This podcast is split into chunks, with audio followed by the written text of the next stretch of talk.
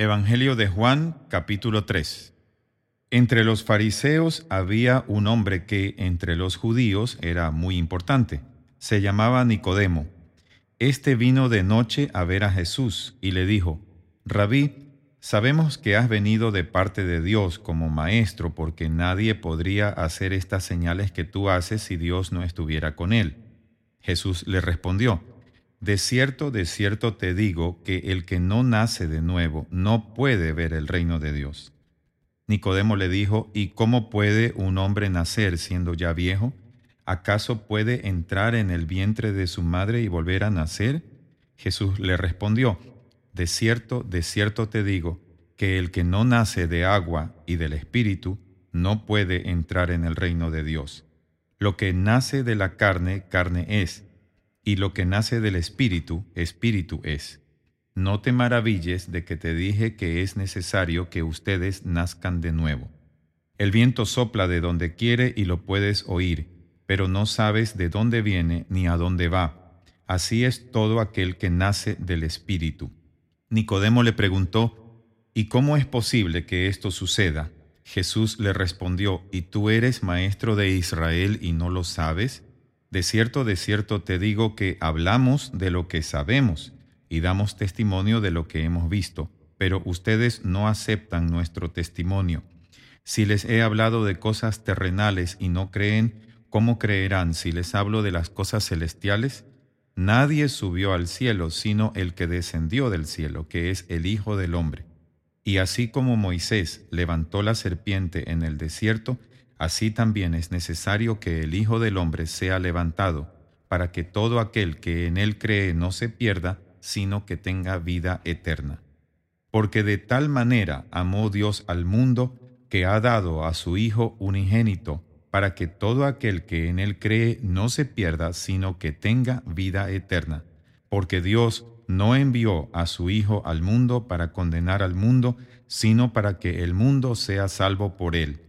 El que en él cree no es condenado, pero el que no cree ya ha sido condenado porque no ha creído en el nombre del unigénito Hijo de Dios.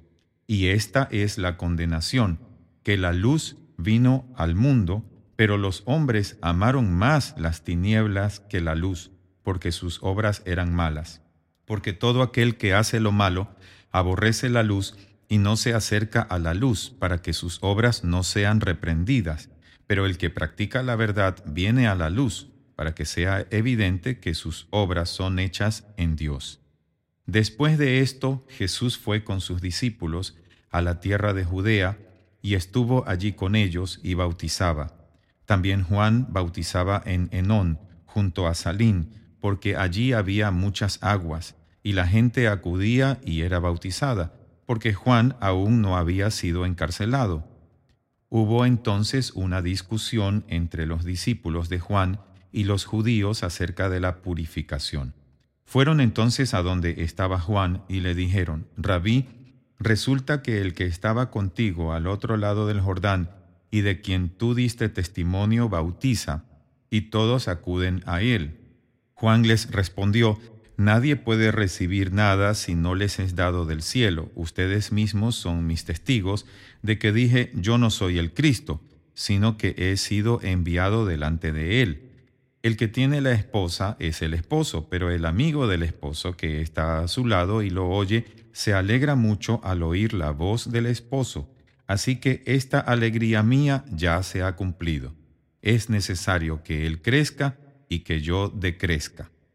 El que viene de arriba está por encima de todos.